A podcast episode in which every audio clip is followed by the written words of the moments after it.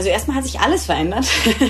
Also während der Revolution, die ich ja auch miterleben durfte, das ist wirklich ein historisches Ereignis gewesen und ganz, ganz toll gewesen, dort unsere Partner und Partnerinnen der vielen, vielen letzten Jahre zu sehen, die wirklich äh, beschäftigt waren. Lilly Kobler lebt in Khartoum, der Hauptstadt des Sudan. Vor zwei Jahren wurde dort der Langzeitmachthaber Omar al-Bashir gestürzt. Es war auch eine Revolution der Kulturakteure und der Bildungsakteure. Die waren alle auf der Straße. Kobler leitet das Goethe-Institut im Sudan und sie sagt, dass ihr Institut, eine deutsche Bildungs- und Kultureinrichtung, eine echte Revolution mitgestaltet hat.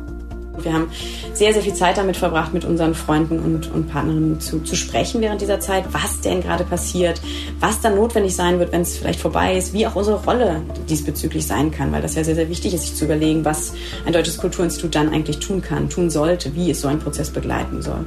Vor kurzem haben wir uns hier im Stimmenfang mit der Frage beschäftigt, warum Deutschland die Bundeswehr ins Ausland schickt. In der Politikwissenschaft nennt man das Hard Power, also eine Machtausübung mit harten militärischen Mitteln. Aber Deutschland, das Land mit dem Ruf einer Kultur- und Bildungsnation, hat noch andere, sanftere Instrumente. Zum Beispiel die 157 Goethe-Institute in 98 Ländern. Und die machen mehr als nur Deutschkurse. Wir wollten wissen, warum mischt sich Deutschland in gesellschaftliche Prozesse im Ausland ein? Also haben wir Michelle Müntefering gefragt, die Staatsministerin im Auswärtigen Amt. Wir treten ein für Demokratie, für Menschenrechte, für natürlich auch Multilateralismus und internationale Zusammenarbeit, aber eben auch für die freie Zivilgesellschaft, für die Freiheit der Kunst, für die Freiheit der Wissenschaft. Und wir haben mit der Forscherin Sigrid Weigel gesprochen, die eine kritische Studie über Deutschlands auswärtige Kultur- und Bildungspolitik verfasst hat. Sie sagt, im Grunde genommen müssen wir zu einer globalen Kulturpolitik kommen. Außerdem schauen wir uns ein besonderes Beispiel an, nämlich die Deutsche Welle und ihren Moderator Jafar Abdul Karim, der mit seiner Sendung im arabischen Raum Millionen von Menschen erreicht. Wir führen einen Dialog, wir bringen Menschen zusammen, die in den, also die Themen, die wir ansprechen, die werden in den Medien vor Ort angesprochen, aber eben nicht in der Vielfältigkeit und in der Diversität, wie wir sie in unserer Sendung ansprechen und nicht so unabhängig und frei. Und damit willkommen zu einer neuen Folge Stimmenfang. Ich bin Marius Mestermann und ich habe mir lange Zeit nicht wirklich Gedanken über die auswärtige Kultur- und Bildungspolitik gemacht. Aber vergangenes Jahr gab es plötzlich Schlagzeilen, dass deutsche Einrichtungen im Ausland von der Pleite bedroht seien. Sie können sich denken, dass das was mit Corona zu tun hatte. Meine Kultur- und Bildungsarbeit, so, so, so ein Austausch und so ein Diskurs lebt einfach von persönlicher Begegnung. Wir mussten uns da ganz stark umstellen. Lilly Kobler vom Goethe-Institut im Sudan kann viel über die Auswirkungen der Pandemie erzählen. Das, was ihr Institut regelmäßig anbietet, Deutschkurse und Prüfungen, Diskussionsveranstaltungen, Lesungen, Filmvorführungen und Workshops, konnte nicht stattfinden. Zumindest nicht in Präsenz. Einiges lässt sich natürlich ins Digitale verlagern, aber wir haben in der Corona-Zeit, glaube ich, alle gemerkt, dass es da Grenzen gibt. Für die Goethe-Institute, die Kulturbotschafter der Bundesrepublik, ist das ein Geldproblem. Sie werden zwar zum Teil vom deutschen Staat finanziert, aber der andere Teil stammt zum Beispiel aus Kurs- und Prüfungsgebühren. Und damit wären wir wieder bei den Schlagzeilen vom vergangenen Jahr. Goethe-Institute in verschiedenen Ländern mussten durch Corona um ihre Existenz fürchten. Die Bundesregierung machte 70 Millionen Euro Soforthilfe locker, zusätzlich zu den 242 Millionen, die schon im Haushalt eingeplant waren. Aber Deutschland gibt dieses Geld nicht bloß aus, um Menschen im Ausland unsere Sprache oder unsere Literatur näher zu bringen. Es geht auch um Macht, nicht die brachiale Form, die Hard Power, sondern eine unterschwellige Einmischung, die sich auf Werte und Prinzipien beruft und diese auch im Ausland verbreiten will. Das lässt sich am Beispiel des Goethe-Instituts im Sudan ganz gut beobachten. Die Leiterin Lili Kobler hat mir erzählt, was ihre Einrichtung in der Hauptstadt Khartoum genau macht. Also ich sage immer, unser, unser Angebot, unser Kerngeschäft ist Sprache, Kultur Deutschland. Wir sind ein sogenanntes Vollinstitut im Sudan. Das heißt, wir haben einen Sprachkursbetrieb, also deutsche Sprache und auch Prüfungen abzunehmen. Dann haben wir das kulturelle Angebot, über das wir jetzt ja schon ein wenig gesprochen haben. Und dann die Informationen und die Zugänge zu Deutschland. Wir kommen der Nachfrage auch hier tatsächlich nicht nach mit unserem Sprachkursbetrieb. Wir haben immer mehr Leute, die Deutsch lernen wollen, als wir tatsächlich Kurse anbieten können. Die Sprachkurse des Goethe-Instituts helfen vor allem denen, die nach Deutschland kommen wollen, zur Weiterbildung oder aus familiären Gründen. Aber das Institut hat im Sudan noch eine andere Rolle. Dazu muss man wissen, dass das Land sehr bewegte zehn Jahre hinter sich hat. 2011 hat sich der Südsudan abgespalten und 2019 gab es die revolutionäre Bewegung, die den Diktator Omar al-Bashir gestürzt hat. Das Goethe-Institut ist schon seit mehr als 60 Jahren im Land und Lilly Kobler ist schon zum zweiten Mal die Leiterin. Erst war sie von 2010 bis 2014 dort, jetzt wieder seit 2018. Wir haben am Anfang schon gehört, wie Kobler ziemlich positiv über die Revolution gesprochen hat. Aber für ausländische Akteure ist so eine Phase auch ganz schön heikel. Ja, ich glaube, da muss man sehr, sehr aufpassen. Ähm, deswegen haben wir, wie gesagt, ja auch, auch über unsere Rolle sehr viel mit unseren Freunden und Partnerinnen gesprochen und sind äh, einerseits sehen wir uns als Begleiter und wir haben tatsächlich dann auch vom Auswärtigen Amt Sondermittel erhalten, sehr, sehr, sehr schnell nach der Revolution, was uns sehr viel mehr äh, Arbeitsmöglichkeit bietet und Sachen, die wir vorher gar nicht machen konnten. Und dort haben wir uns so ein bisschen äh, eingeschworen auf das Thema New Spaces, einfach neue Räume zu schaffen, wo dann das passieren kann, was nötig ist. Das können physische Räume sein, wir haben richtige Hubs eröffnet, das können aber auch Kulturpolitik-Diskurse äh, und Diskursveranstaltungen sein, wo eben solche, solche ähm, Spaces und Räume wieder neu, neu geschaffen und ausgelotet werden. In den Medien sind sind wir auch aktiv. Das heißt, das Goethe-Institut hat im Sudan mitgeholfen, die Gelegenheit der Revolution zu nutzen. Da habe ich mich gefragt, warum hat man das nicht sudanesischen Organisationen überlassen? Also mit denen arbeiten wir ganz konkret zusammen und die versuchen wir in auch weiter zu stärken. Das haben wir aber auch zuvor natürlich schon sehr, sehr stark getan, dass diese Stimmen gehört werden und weiter gestärkt werden und das, das tun wir weiterhin. Äh, beispielsweise auch in einem Projekt mit der Friedrich-Ebert-Stiftung, was wir seit drei Jahren, also vor der Revolution entwickelt haben und jetzt während und nach der Revolution auch weiterführen führen. Das heißt Strengthening Citizens in Sudan, wo wir ganz konkret mit so wirklich Grassroot NGOs, aber auch Kultur- und Kulturakteurinnen äh, zusammenarbeiten, wo es darum geht, deren Bedarf auszuloten. Genau das. Warum oder was brauchen sie vielleicht noch ähm, in die Hand als Tools und Werkzeuge, um stärker ähm, ihre, ihre Stimmen sozusagen hörbar zu machen. Viele, viele Trainings, die wir dann dort machen, um die Zivilgesellschaft aufzubauen, das stärker in die Hand zu nehmen. Und diese Aufbauarbeit ist auch eine Ressourcenfrage, sagt Lilly Kobler.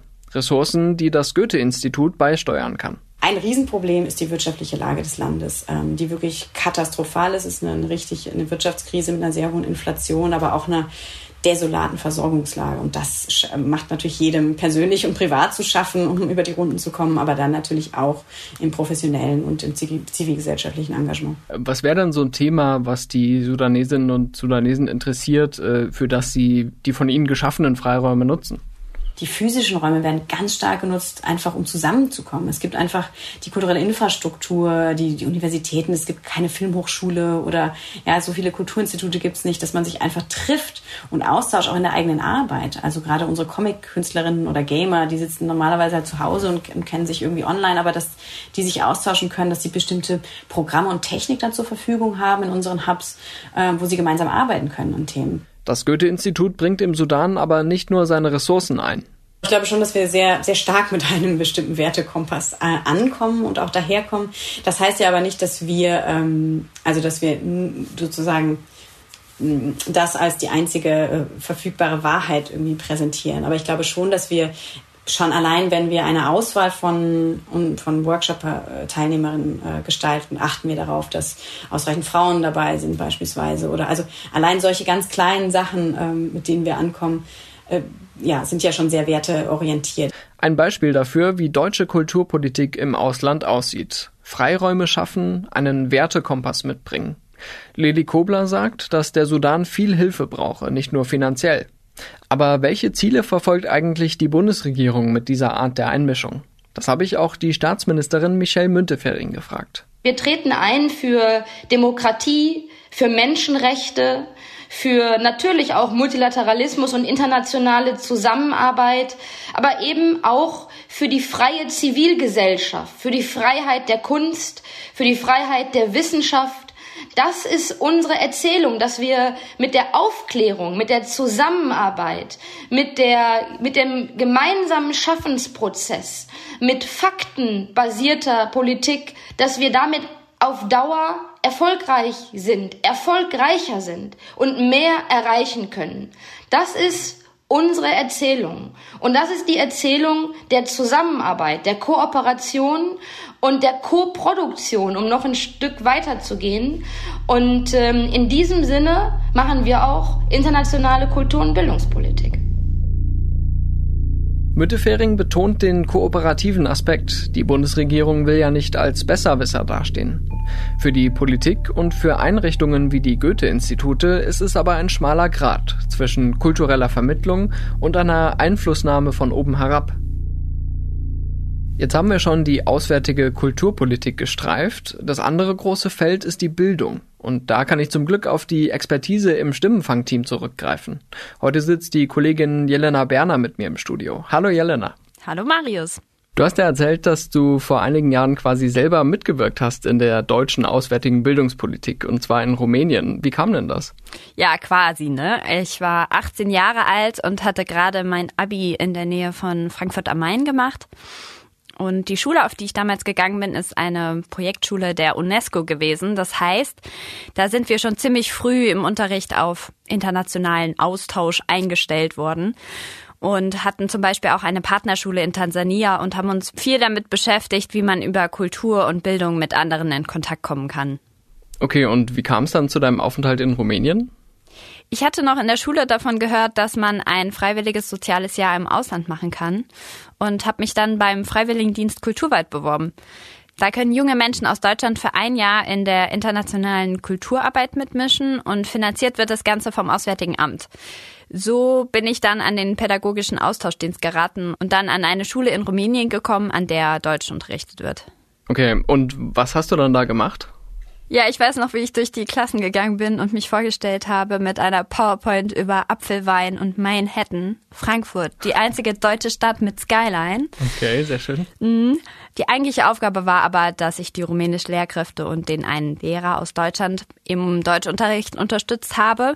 Ich habe aber dann auch so Sachen gemacht, wie die SchülerInnen bei Bewerbungen für Stipendien oder Unis in Deutschland zu unterstützen. Okay, dann hattest du ja schon auch eine gewisse Verantwortung. Wie wurdest du denn darauf vorbereitet? Ja, äh, gute Frage. Ich war ja gerade mal 18 Jahre alt, ähm, hatte natürlich keine pädagogische Ausbildung und war ungefähr im selben Alter wie die rumänischen SchülerInnen. Das war manchmal schon ein bisschen schräg, weil ich von der Welt ja nicht unbedingt mehr wusste als sie. Aber immerhin wurde ich vor dem Freiwilligendienst zehn Tage lang geschult und auch während und nach dem Aufenthalt immer wieder. Mhm. Und was hat man euch da mitgegeben? Ja, man hat uns so ein bisschen versucht, für die Verhältnisse zu sensibilisieren. Ich habe durch meinen Freiwilligendienst zum Beispiel mehr Geld erhalten als eine rumänische Lehrkraft bei Berufseinstieg. Wie geht man damit um? Und weil ich in Südosteuropa eingesetzt war, waren natürlich Themen wie Armut oder die Diskriminierung von Roma vorher ein wichtiges Thema. Und die Frage, welche Haltung kann ich als junge Deutsche da zeigen, wenn ich zum Beispiel Antiziganismus im Alltag erlebe? Also da gibt es schon einiges zu beachten auch. Ähm, wie kam das dann in der Schule an, in der du warst? Ziemlich gut, würde ich sagen. Der Vorteil des geringen Altersunterschieds war natürlich, dass ich sehr einfach mit den SchülerInnen in Kontakt kommen konnte, mich mit ihnen austauschen konnte, sie auch motivieren konnte. Und die Schule erhält durch die Teilnahme an solchen Programmen wie diesem Freiwilligendienst auch Ressourcen wie Lehrmittel, Equipment oder eben Personal, wie der eine deutsche Lehrer, der dort vor Ort war. Mhm, klingt eigentlich nach einer Win-Win-Situation, oder?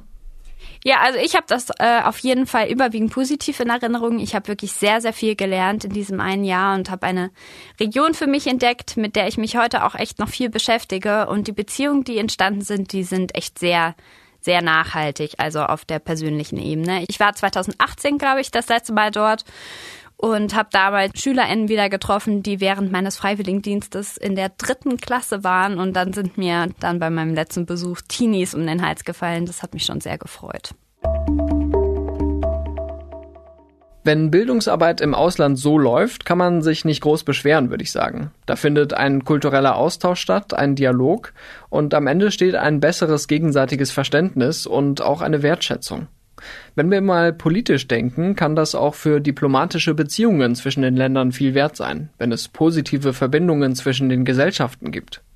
Interessanterweise können die Goethe-Institute auch in einigen autokratisch regierten Ländern relativ gut arbeiten, so wie Lilly Kobler und ihr Team im Sudan. Das erste Mal, als ich da war und auch noch zu Beginn 2018 natürlich in einer Diktatur, in einer Militärdiktatur unter, unter Bashir, Langzeitherrscher von 30 Jahren. Ähm, diese Arbeit habe ich natürlich erlebt und da ist eigentlich immer alles politisch, weil Kultur ähm, und Bildungsarbeit auch immer politisch ist oder sein kann. Und ähm, da ähm, hat unsere Arbeit eine sehr, sehr große Relevanz, wie ich finde, weil wir gerade in solchen Kontexten einfach auch Räume schaffen äh, für Diskurs, für Reflexion, für Wertediskurse auch, die vielleicht nicht immer so in der Öffentlichkeit Öffentlichkeit ausgetragen werden oder werden können. Kobler sagt, sie habe es nie erlebt, dass politische Akteure in ihr Programm eingegriffen hätten. Aber was natürlich ähm, ganz klar ist, dass ein, ein repressiver Staat ist immer auch ein Überwachungsstaat. Das heißt, es wird genau geschaut, was man tut.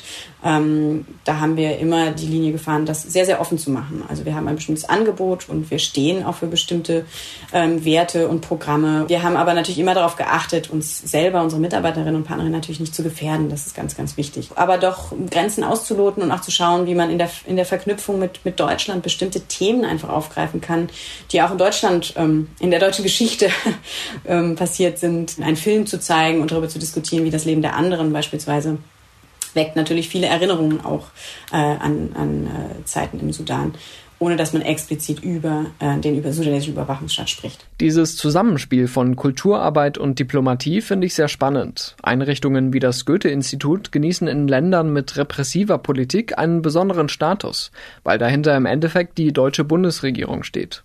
Also dulden manche Regime es, wenn so ein Institut leicht subversiv äh, Diskussionen über Unfreiheit und Unterdrückung anstößt.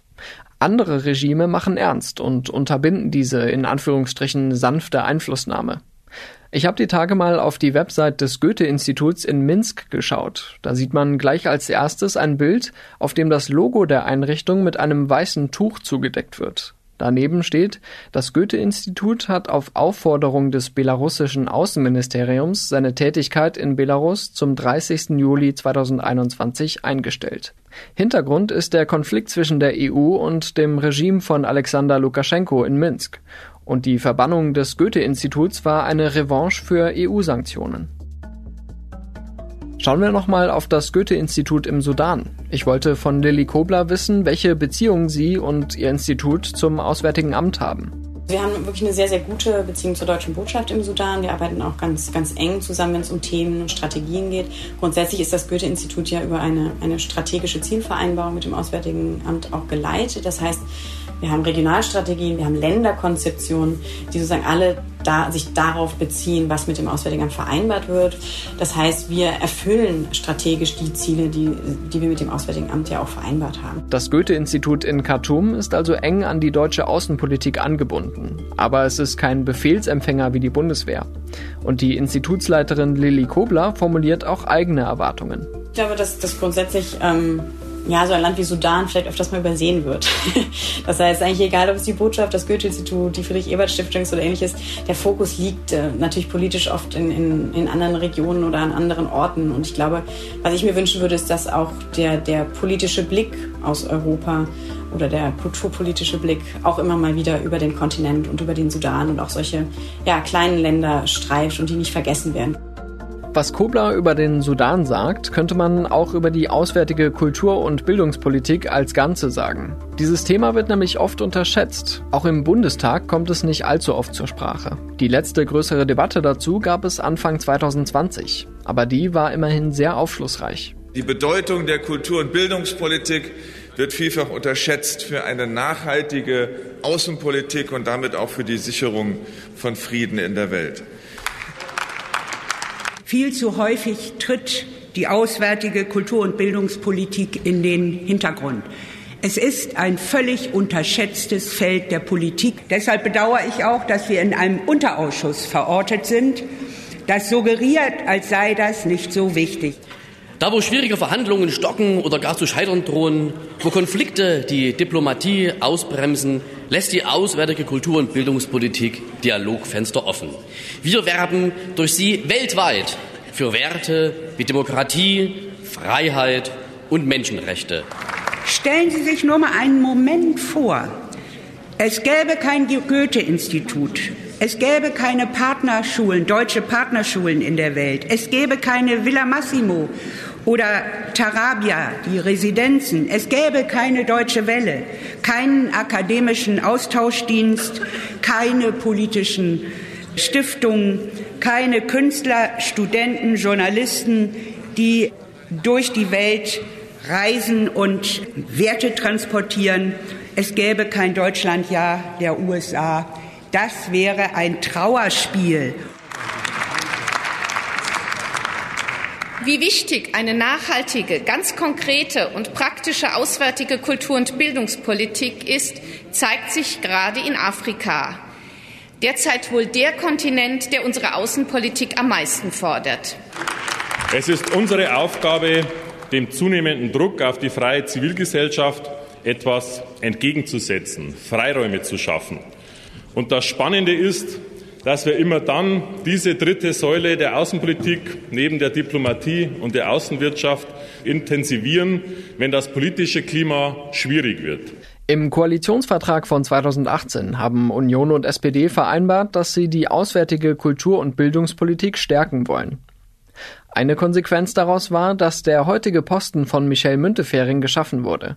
Sie ist die erste Staatsministerin mit diesem konkreten Aufgabengebiet. Ich habe sie am Montag per Videocall erreicht. Sie ist nämlich gerade in ihrem Wahlkreis im Ruhrgebiet und macht Wahlkampf für die SPD.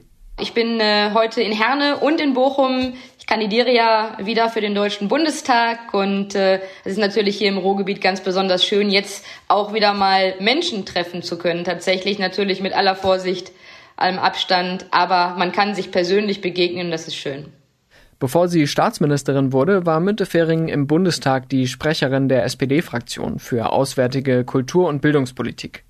Jetzt ist sie seit drei Jahren im Außenministerium unter Heiko Maas aktiv und mit ihrer eigenen Arbeit ziemlich zufrieden.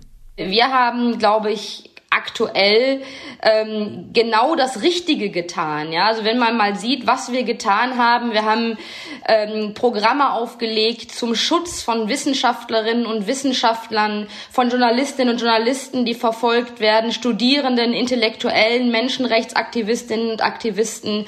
Aber wir haben gleichzeitig natürlich auch die Außenwissenschaftspolitik zu einer echten Science Diplomacy ausgebaut. Und das sind alles Themen, die Zukunftsthemen sind und die so dringend gebraucht werden aus meiner Sicht, ähm, dass wir noch viel mehr machen können in diesen Bereichen und machen müssen auch. Ein Begriff, den Müntefering als Staatsministerin immer wieder genutzt hat, ist Wettbewerb der Narrative. Der steht auch im Koalitionsvertrag. Gemeint ist, dass Deutschland und Europa mit anderen Ländern darum konkurrieren, wer das attraktivste Gesellschaftsmodell hat. In einem Interview sagte Müntefering mal, leider vertreten immer mehr Staaten sehr offensiv eine ganz andere Vorstellung vom Zusammenleben der Gesellschaften. Sie meint zum Beispiel autokratisch regierte Länder wie China und Russland. Und denen will die Bundesregierung offensichtlich entgegentreten, auch mit der Kultur- und Bildungspolitik. Aber verfolgt sie dabei auch die richtige Strategie? Die Forscherin Sigrid Weigel sieht diesen angeblichen Wettbewerb der Narrative kritisch. Sie war lange Zeit Professorin für Literatur- und Kulturwissenschaften an der TU Berlin und hat vor zwei Jahren eine Studie zur auswärtigen Kultur- und Bildungspolitik vorgelegt. Jelena hat mit ihr telefoniert. Bevor wir uns anhören, was Frau Weigel aus heutiger Sicht sagt, was war denn damals ihre Kritik?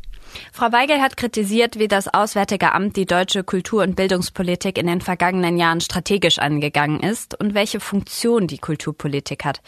Sie meint, dass die Politik sich zu sehr auf solche Erzählungen konzentriert. Ich habe beobachtet, dass die äh, in, äh, in, den Letz-, in der letzten Zeit vor allem eine rhetorische Aufrüstung der auswärtigen Kulturpolitik äh, stattgefunden hat. Während mir geht es ja um eine bewusstseinsmäßige und politische Aufwertung. Und ich glaube, dass wir diese ganze Rhetorik überhaupt nicht brauchen. Der Wettbewerb der Narrative bezieht sich ja auf letztlich auf das, was immer europäische Werte genannt wird. Nun können wir aber nicht davon ausgehen, dass der europäische Weg überall in der Welt ähm, Gültigkeit hat, sondern die, die Voraussetzungen und, und die Geschichte und die kulturellen äh, Bedingungen sind, sind andere. Äh, insofern muss es auch einen ergebnisoffenen Dialog geben. Es kann ja nicht um Wettbewerb gehen. Wir verkaufen ja nichts. Okay, das klingt schon einleuchtend, würde ich sagen. Ähm, jetzt gibt es ja noch diesen Begriff Soft Power. Wir haben am Anfang von Hard Power gesprochen, also militärischen Mitteln und ähnlichen äh, Einflussmöglichkeiten. Aber Soft Power, das ist ja eher so eine Art äh, Vereinnahmung, eben auch durch Kulturarbeit. Was hält sie denn davon, von diesem Begriff? Den findet sie auch eher problematisch. Das Konzept Soft Power ist im Kalten Krieg entstanden, nach dem Zweiten Weltkrieg in Amerika als Versuch, andere dazu bringen, dass sie dasselbe wollen, wie man selbst will. Das ist so formuliert, also das ist jetzt nicht meine Interpretation, sondern das ist explizit so formuliert. Und äh, vielleicht geht es darum, nicht von Macht, also Power zu sprechen, sondern tatsächlich Nachhaltigkeit, Gespräch, Dialog, Auseinandersetzung und natürlich Anstrengung um die Verteidigung von Grundrechten und Menschenrechten. Das scheint Michelle Müntefering ja ein bisschen anders zu sehen. Die nutzt zum einen diesen Begriff vom Wettbewerb der Narrative und sie hat die internationale Kulturpolitik auch schon mal als sanfte Macht bezeichnet, also quasi Soft Power eingedeutscht. Hatte Frau Weigel denn auch was an der konkreten Arbeit, zum Beispiel vom Goethe-Institut, auszusetzen? Nein, im Gegenteil. Sie findet die sogar sehr wertvoll. Und da fühlt sie sich auch gewissermaßen missverstanden mit ihrer Studie. Es geht ihr um das politische Framing und den Stellenwert, den die auswärtige Kultur- und Bildungspolitik einnimmt, nicht um Detailkritik. Die Aufgabe war gar nicht eine Evaluierung der auswärtigen Kulturpolitik, sondern die Anfrage war, konzeptionelle Überlegungen zu entwickeln, äh, für die Gegenwart und die Zukunft, weil sich die Voraussetzungen und Bedingungen äh, der auswärtigen Kulturpolitik radikal verändert haben in den letzten Jahren durch die Entwicklung der Globalisierung. Und insofern habe ich ähm, versucht, die Frage, was ist eigentlich auswärtige Kulturpolitik, noch mal ganz neu von vorne zu denken. Sind ja ganz schön hohe Ansprüche. Wo soll man denn da eigentlich anfangen? Also Frau Weigel plädiert da für einen sehr weiten Kulturbegriff, also die Kulturpolitik auszuweiten. Vielleicht ist äh, sogar das Wort auswärtige Kulturpolitik veraltet. Im Grunde genommen müssen wir zu einer globalen Kulturpolitik kommen, weil Kultur also wenn man einen engen Kulturbegriff nimmt, der ähm, sozusagen von der Kulturpolitik häufig auch äh, praktiziert wird, und Kulturpolitik mit der Kunstförderung gleichsetzt, also mit der Förderung von Theatern, Opern, Museen und so weiter, dann entspricht das einem spezifisch europäischen Kulturbegriff, weil in Europa diese Institutionen entstanden sind. Wenn wir aber äh, globale Kulturpolitik machen, dann treffen wir auf ganz andere Verständnisse von Kultur, in denen andere Wirtschaftsformen, Lebensformen mit anderen kulturellen Produktionen und Verständnissen äh, zusammenhängen. Und insofern schon reicht dieser enge Kulturbegriff überhaupt nicht mehr. Das klingt jetzt ein bisschen theoretisch, muss ich sagen. Das lässt sich aber ganz gut in die Praxis übersetzen. Es heißt, dass man in der deutschen Politik konsequent mitdenken müsste, welche Auswirkungen auf die Lebens- und Arbeitsbedingungen im Ausland sie hat. Und da sieht Weigel ein Problem. Sie sagt, die wirtschaftspolitischen Interessen Deutschlands gingen oft auf Kosten anderer Gesellschaften. Die Kulturpolitik dürfe aber nicht das moralische Gewissen der deutschen Auslandsbeziehungen sein, so schreibt das Weigel in ihrer Studie. Was die Goethe-Institute und die Deutsche Welle im Ausland machen, ist überwiegend hervorragende Arbeit.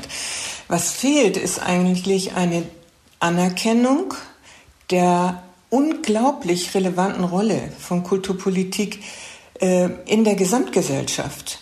Man kann diese äh, Aufgaben, die immer gewaltiger werden und immer schwieriger werden, nicht allein den Goethe-Instituten überlassen und anderen Einrichtungen, die Deutschland im Ausland finanziert und auch nicht allein der Kulturabteilung des Auswärtigen Amtes. Der Adressat der Studie von Sigrid Weigel war das Auswärtige Amt. Ich habe die Staatsministerin Müntefering darauf angesprochen und ich hatte das Gefühl, dass die Kritik bei ihr keinen allzu großen Eindruck hinterlassen hat. Allerdings ist es auch schon zwei Jahre her, dass die Studie erschienen ist. Seitdem gibt es schon so viel Entwicklung sozusagen. Äh, also in, insofern, es hat natürlich äh, alles irgendwo Einfluss, was auch äh, diskutiert wird. Wir gucken uns alles an und schauen uns Punkte an und nehmen uns dann Dinge heraus, wo wir meinen, das können wir noch stärker einfließen lassen. Da ist vielleicht etwas wichtig, dass wir noch mal genauer hinschauen und so weiter. Also insofern, ich meine, dass wir mit der internationalen Kulturpolitik insgesamt auf einem einem sehr, sehr guten Weg sind. Das Auswärtige Amt bleibt also fürs Erste beim sogenannten Wettbewerb der Narrative. Einer der Kontrahenten in diesem Wettbewerb, das habe ich vorhin schon erwähnt, ist China. Ein heikler Fall, denn die Volksrepublik ist für Deutschland ja auch ein wichtiger Handelspartner. Die Bundesregierung betont immer wieder, dass sie im Dialog mit Peking die Menschenrechte anspreche. Aber es scheint nicht viel zu bringen. Michael Müntefering verweist auf ihren Vorgesetzten Heiko Maas. Der hat China als Partner, Wettbewerber und, Achtung, systemischen Rivalen bezeichnet. Das gelte auch für die internationale Kulturpolitik, sagt die Staatsministerin. Und dennoch haben wir natürlich gerade im Bereich der Kulturpolitik ein Feld, das äh, viel freier auch arbeiten kann und manchmal auch äh, unter dem Radar der großen Diplomatie sich bewegen kann. Aber selbstverständlich sehen wir auch äh, auf der Welt, ähm, dass gerade auch die Freiräume, die wir ja öffnen wollen, auch kleiner werden. Und dass auch Systeme da sind, ähm, die eben diese Räume auch ganz bewusst einschränken. Wir haben das in der Corona-Pandemie zum Beispiel gesehen, dass auch teilweise das als Vorwand äh, genutzt worden ist, um zum Beispiel Journalistinnen und Journalisten ähm, nicht mehr so frei berichten zu lassen. Und da, wo es das gibt, das, da sehen wir das und da setzen wir uns dafür ein, dass dann eben auch diese Freiheiten, dieser Austausch auch wieder stattfinden kann. Besonders interessant finde ich hier die Formulierung, dass Kulturpolitik manchmal unter dem Radar der Diplomatie laufe. Das heißt, im Auswärtigen Amt gilt diese unterschwellige Form der Einflussnahme als probates Mittel. Ähnlich scheint das die Regierung in Peking zu sehen.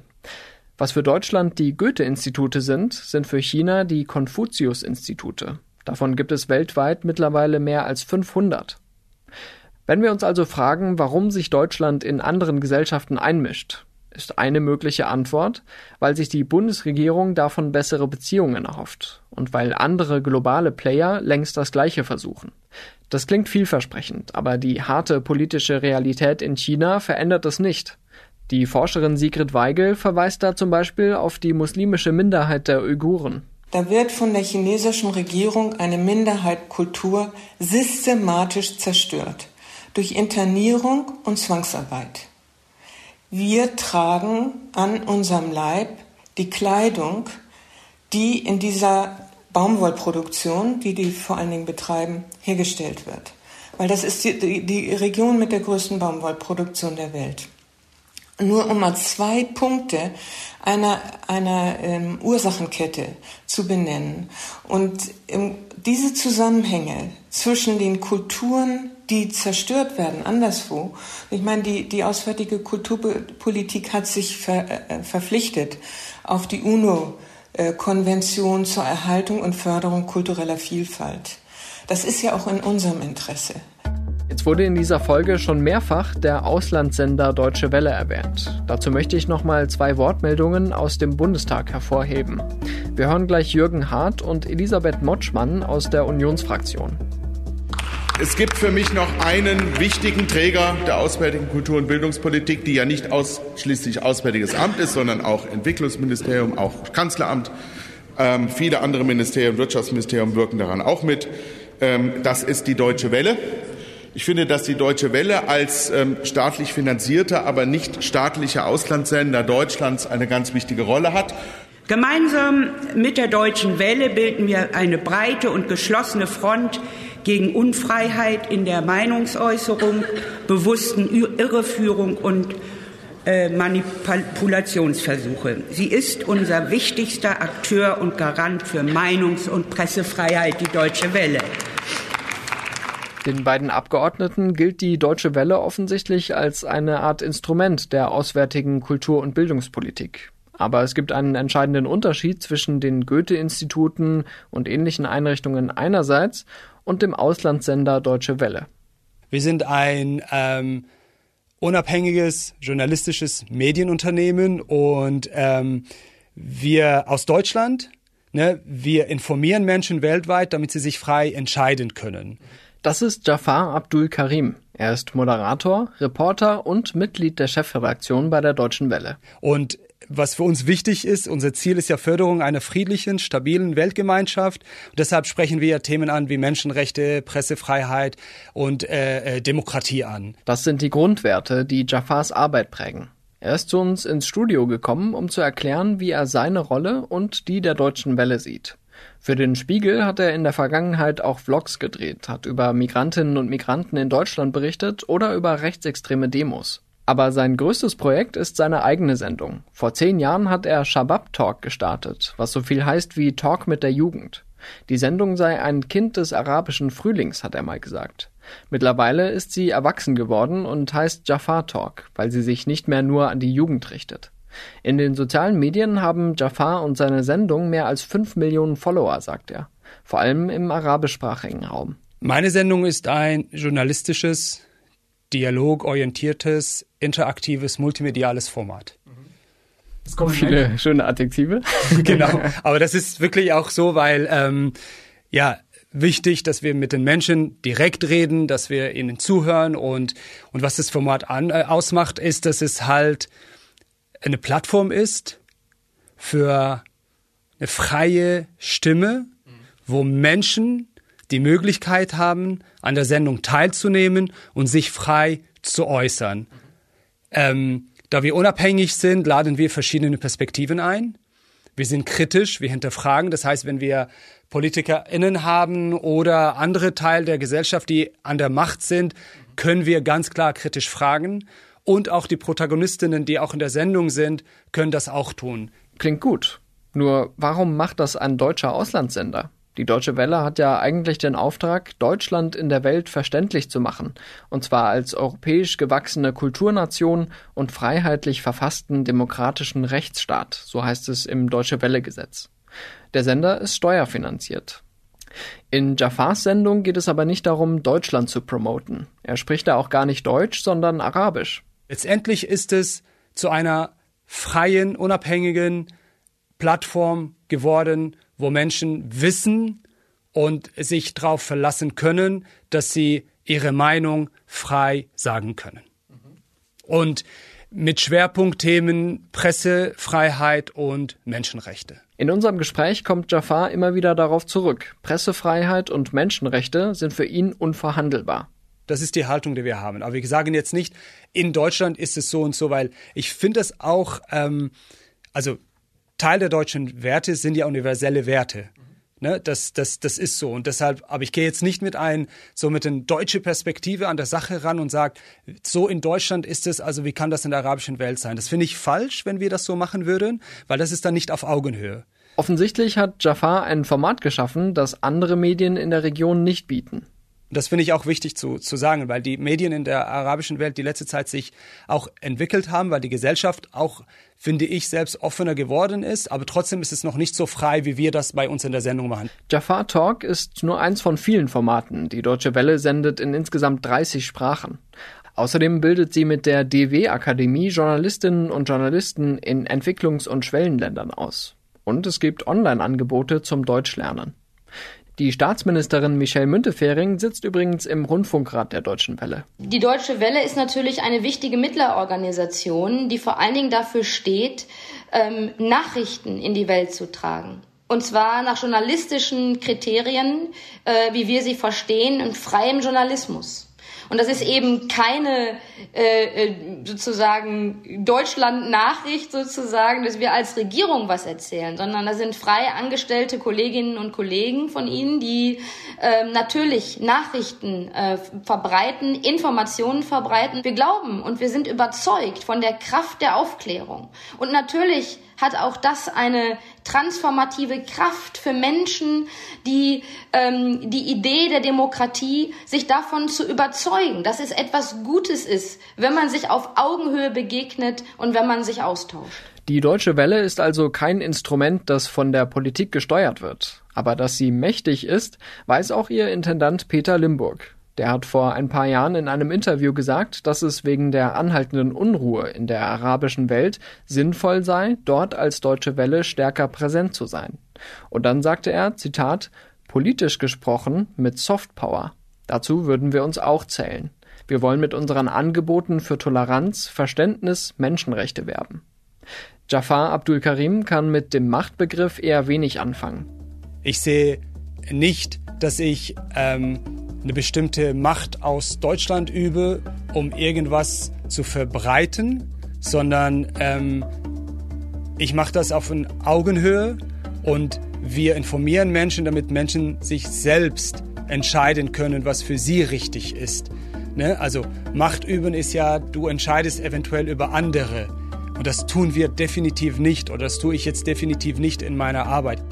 Mein Eindruck ist, Deutschland setzt gezielt auf Einmischung unter dem Radar und begründet das mit universellen Werten.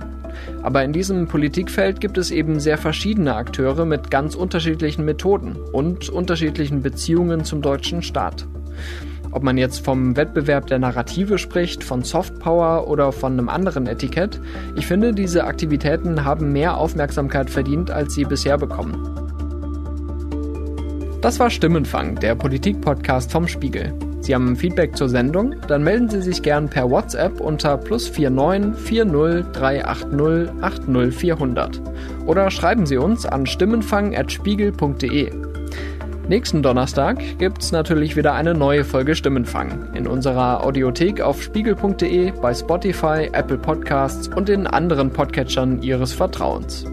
Ich bin Marius Mestermann und bei der Produktion wurde ich diese Woche unterstützt von Jelena Berner, Olaf Häuser, Marc Glücks und Sebastian Fischer. Unsere Stimmenfangmusik kommt von Davide Russo.